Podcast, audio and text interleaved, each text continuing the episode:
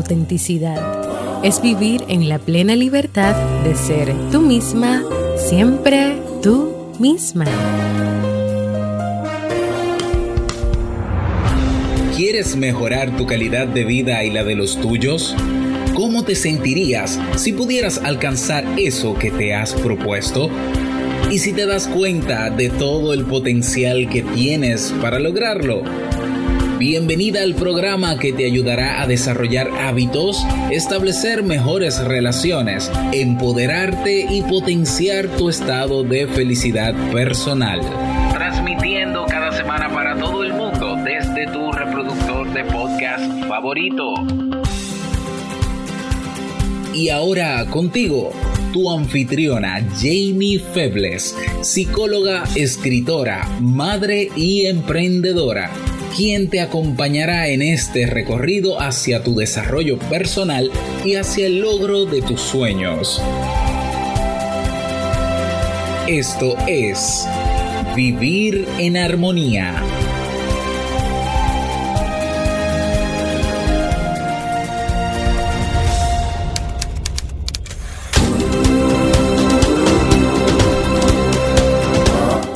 Bienvenidos al episodio 233 de Vivir en Armonía. Mi nombre es Jamie Febles y estoy muy contenta y feliz de poder encontrarme compartiendo contigo en este espacio. En el día de hoy estaremos compartiendo el tema Herramientas para ser una mujer más segura de ti, así como el libro para este mes de mayo. Entonces, ¿me acompañas?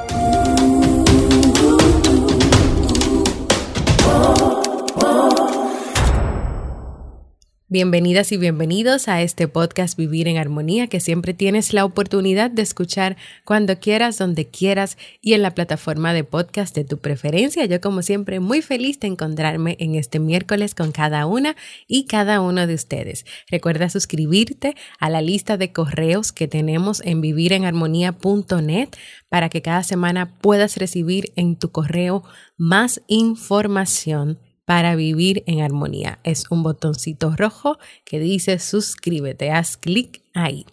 El próximo domingo se celebra en mi país República Dominicana el Día de las Madres y en otros países del mundo, hace dos domingos atrás, pues también estuvimos celebrando el Día de las Madres. Y es por eso que hoy, con permiso de todos nuestros escuchas masculinos, quiero dedicar este tema y este episodio a todas las madres del mundo que antes de ser madres siempre serán y son mujeres, seres humanos con derechos, con sueños, con propósitos, con anhelos. Y hoy hablaremos de eso, de qué necesitas tú tener presente o que necesitas trabajar o seguir trabajando para cada día confiar más en ti, creer más en ti y ser más segura de ti misma, entendiendo que el que creas en ti, el que tengas confianza en ti, es parte de tu desarrollo como persona y es un elemento importante y necesario de tu autoestima. ¿Y por qué es importante? Primero porque la seguridad y la confianza en ti impactarán la forma en que tú vivas y en que tú disfrutes la vida. Segundo, cuando tú no crees en ti, es como si te cerraras a ver tus cualidades, tus habilidades, tus capacidades, como si tú pusieras una venda en tus ojos y te enviaras también un mensaje a ti misma diciéndote de que no eres buena, de que no tienes nada bueno o de que no eres importante. Y la verdad es que esto no es así. Tú sí vales, tú sí eres importante y tú necesitas amarte, cuidarte, valorarte. Tú no tienes que dejar de lado quién eres quién eres y lo que te importa y lo que te interesa y tu vida y tu relación contigo no la tienes que dejar de lado ni por tus hijos, ni por tu pareja, ni por otras personas. También tú tienes que cuidarte y valorarte a ti y mantener esa seguridad y esa confianza en ti, porque primero que todos los roles que tú puedas jugar en la vida, eres un ser humano. El primer paso hacia la seguridad y la confianza personal como mujer radica en que sepas estar en contacto contigo misma y que en tus emociones, pero también que tengas una relación contigo, que te sientas cómoda contigo, que te lances a correr riesgos y salir de tu zona de confort, lo que te permita crecer y aumentar la confianza en ti. Cuando tú te lanzas, cuando tú corres riesgos, cuando tú haces algo nuevo o diferente, tú sabes lo que estás haciendo. Te estás dando un voto de confianza y ese voto de confianza va directo a tu seguridad. ¿Cómo comenzar entonces a trabajar en ser cada día más segura? o cómo si ya tú estás trabajando en esa seguridad, pues seguir haciéndolo y seguir creciendo en este aspecto de tu vida, pues a través de las siguientes herramientas. Número uno, acepta que no eres perfecta. Y nadie es perfecto. Y puede sonar raro, pero reconocer tus debilidades o defectos, o como tú utilices esta palabra, en realidad puede hacerte lucir más confiada.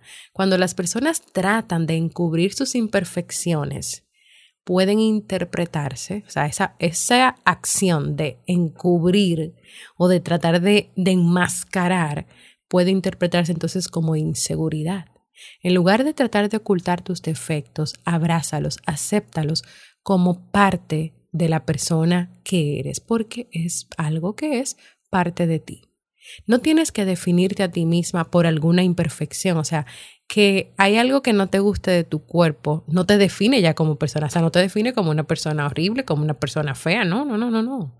No hay que definirse, no hay que poner etiquetas, ni hay que ponerle logos a esas cosas. Simplemente son cosas que están ahí, que son parte de ti y que no solamente tú las tienes, todo el mundo tiene sus defectos o imperfecciones o cosas que no le gustan o cosas que le gustaría trabajar para que fueran diferentes.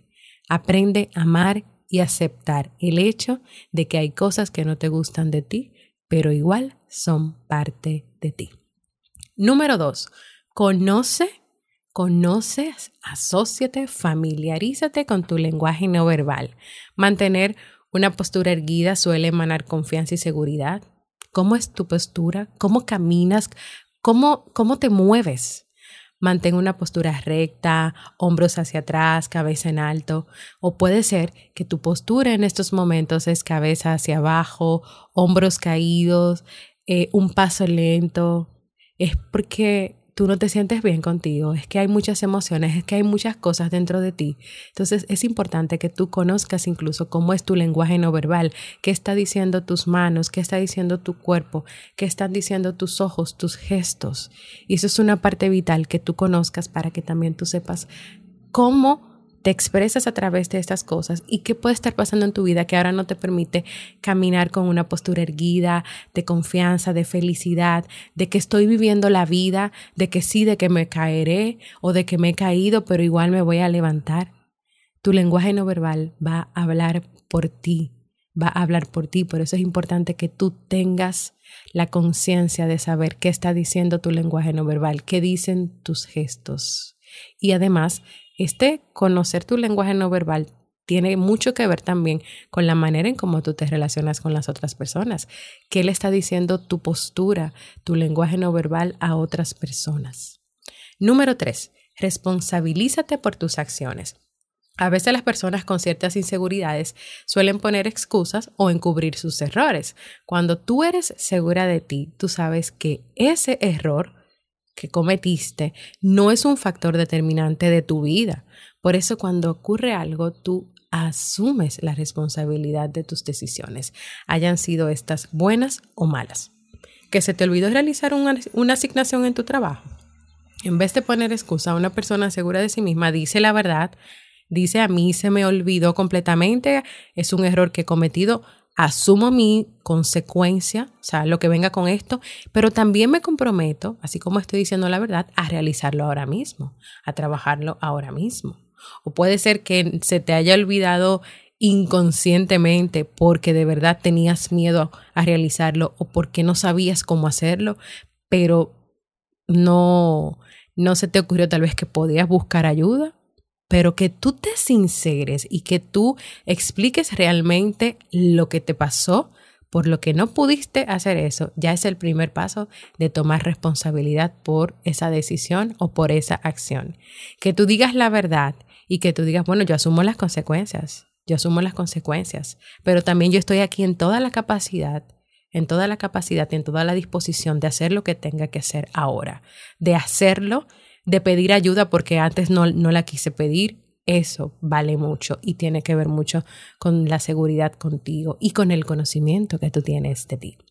Número cuatro, desarrolla hábitos de cuidado personal para tu salud física, para tu salud emocional. Tú necesitas tener un tiempo para ti, para cuidarte, para mimarte. Toma un tiempo para realizar las cosas básicas como dormir, comer, darte un baño para relajarte con agua caliente si, si tienes la oportunidad de hacerlo o si tienes agua caliente en tu casa o tal vez dentro de tus posibilidades y si puedes salir en un ambiente cercano a tu casa, siempre con las medidas de cuidado necesarias con lo que estamos viviendo, darte un paseo para despejar tu mente después de alguna actividad o después del trabajo.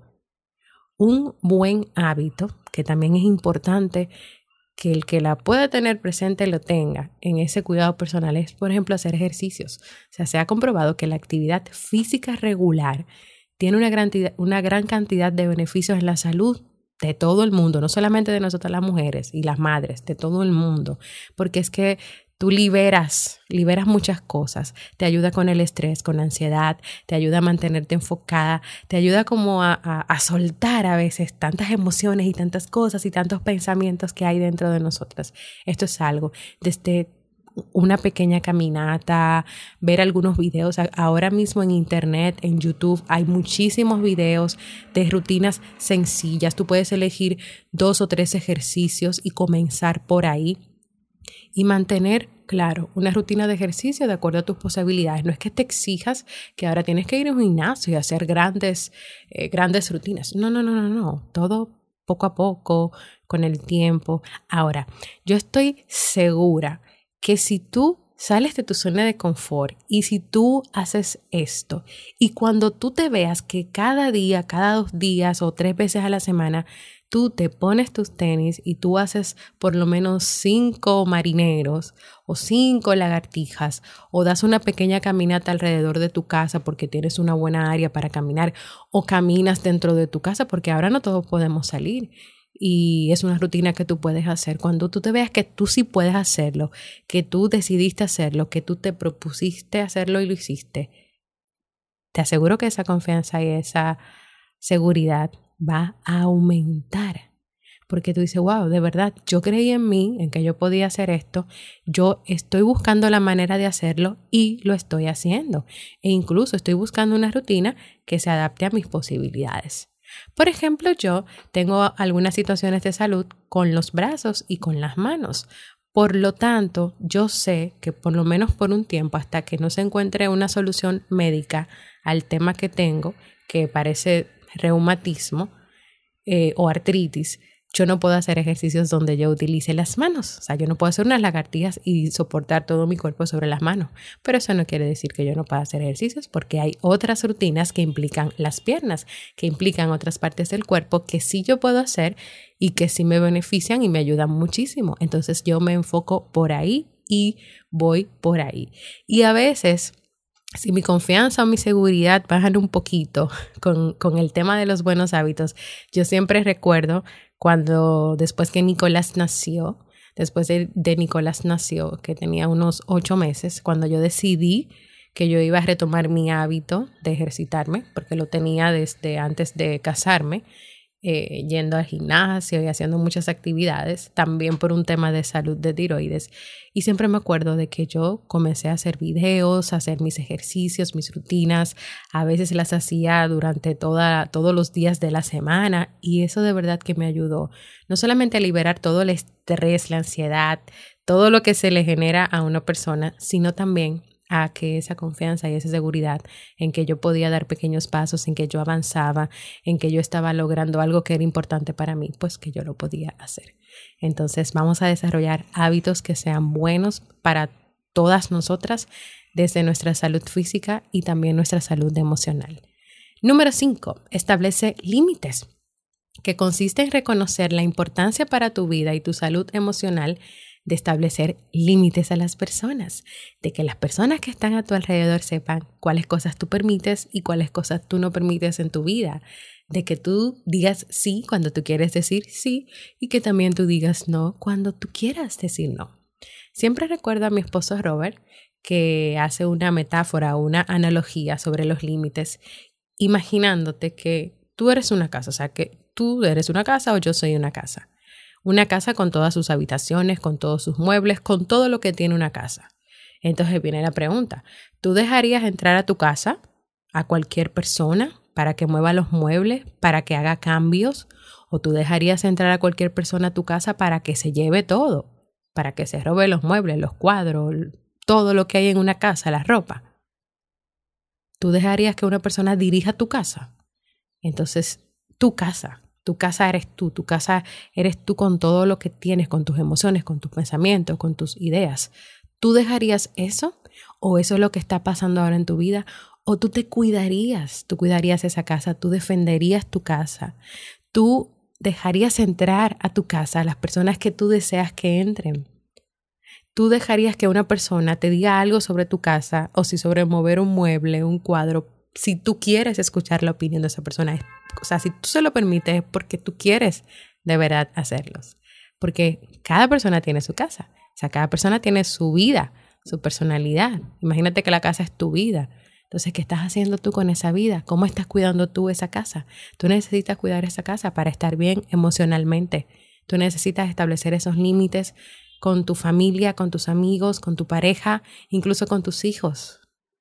Y todos tenemos que cuidar esa casa yo cuido mi casa y tú estás cuidando tu casa, estás estableciendo esos límites. Todo tiene que ver con esa seguridad y con la confianza que tú quieres aprender. Y eso es parte, eso es un elemento vital. Número seis, que tus conversaciones contigo sean positivas.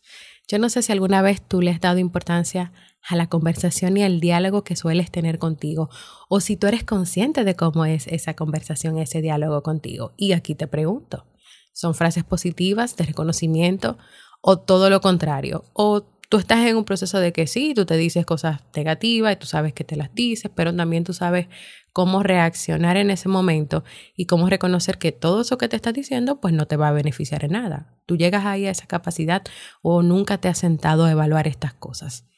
Son duras críticas las que te haces, son palabras que suenan a latigazos, porque las palabras y las frases que nosotras nos decimos a nosotras construyen nuestra seguridad y nuestra confianza o la destruyen. Entonces, es como si tú cambiaras el siempre te olvidas de hacer las cosas a por favor, Jamie, recuerda que tienes que hacer esto. O recuerda que hablamos que ahora tú ibas a hacer esto. Es cambiar el tú eres muy negativa, siempre mirando todo mal. A Estoy trabajando para aprender a pensar de otra manera o para mirar la vida con otros ojos o de otra manera. Entonces, ¿cuáles son esas conversaciones que tienes contigo? Conversaciones para criticarte, para acabarte, para hacer todo lo, todo lo que no se hace con una persona. O tú estás trabajando y aprendiendo o ya tú eres capaz de saber cómo hablas contigo y de saber que tienes que hablar contigo de una manera más positiva. Es como, como la conversación que tú tienes con otras personas. Tú, tú criticas a la otra persona, acabas a la otra persona mientras estás hablando con la otra persona. ¿Cómo tú tratas a esa persona? Ah, yo trato de, de, escuchar activamente, es decir, que yo no le interrumpo, que yo espero que hable, que yo escucho verdaderamente lo que quiero decir y no le juzgo, porque sé que su experiencia es diferente a mi experiencia. Es también cómo tienes tú esa conversación contigo porque yo me imagino que conversas contigo, que hablas contigo. Eso es parte también de nuestra vida, de nuestras experiencias. Número 6, número 7, ya, para terminar y no menos importante, como siempre decimos cuando estamos llegando al final. Sal de tu zona de confort que consiste en cambiar las circunstancias cuando éstas no te permiten crecer, cuando éstas no te permiten avanzar, cuando te mantienen estancada, cuando quieres un cambio y algo diferente. Cuando tú das los pasos y comienzas a salir poco a poco de esa zona de confort, de esa zona que de verdad tú sabes que no te está permitiendo avanzar o que te tiene limitada a hacer cosas en tu vida que ya estás cansada, que no te producen satisfacción ni tampoco colaboran con tu felicidad. El día que tú comiences a dar esos pasos o que diste el primer paso, sean pasos pequeñitos, esa seguridad y esa confianza comienzan a crecer. Yo pienso que el kit del asunto en el tema de, la seguridad personal está en que eres una mujer que necesitas estar en contacto contigo, que necesitas tener una relación contigo de diálogo, de comunicación, en que es necesario que tú te conozcas, que te aceptes, que estés en contacto con tus emociones, con tus pensamientos y dentro de que sabes cuáles son tus debilidades o defectos o como tú quieras llamarles, sabes que eres un gran ser humano. Y hasta aquí este tema de hoy, esperando que sea de mucha utilidad para ti, que de verdad abra tus ojos si todavía no están abiertos a que reconozcas la, reconozcas la importancia de amarte, de valorarte, de conocerte y de cuáles son los elementos necesarios para trabajar en la seguridad y en la confianza que necesitas para vivir en armonía.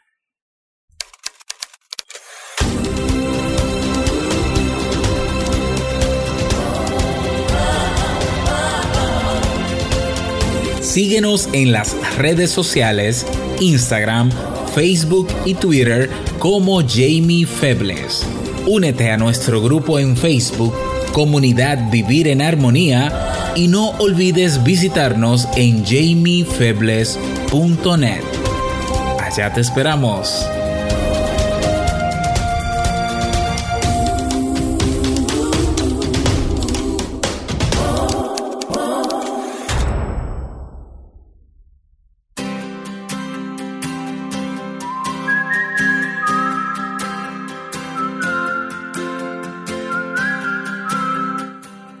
Libro para este mes de mayo es 20 Pasos hacia adelante de Jorge Bucay.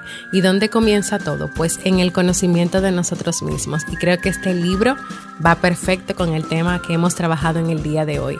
Consiste en que tomes el tiempo de mirarte interiormente, de conectar con lo que crees, con lo que piensas, con lo que sientes, con lo que eres. Porque solamente así tú podrás empezar el trabajo de ser mejor para ti misma y después que tú eres mejor para ti misma, lo serás para la humanidad y para tus demás relaciones. Este libro ofrece un conjunto de pasos que funcionan como invitaciones y desafíos para que tú apliques en tu vida y cuyo último escalón coincide con la autorrealización y cuyo arranque no puede ser otro que el de conocerte, el de saberte y el de descubrirte. ¿Me acompañas a continuar leyendo este libro en estos últimos días del mes de mayo?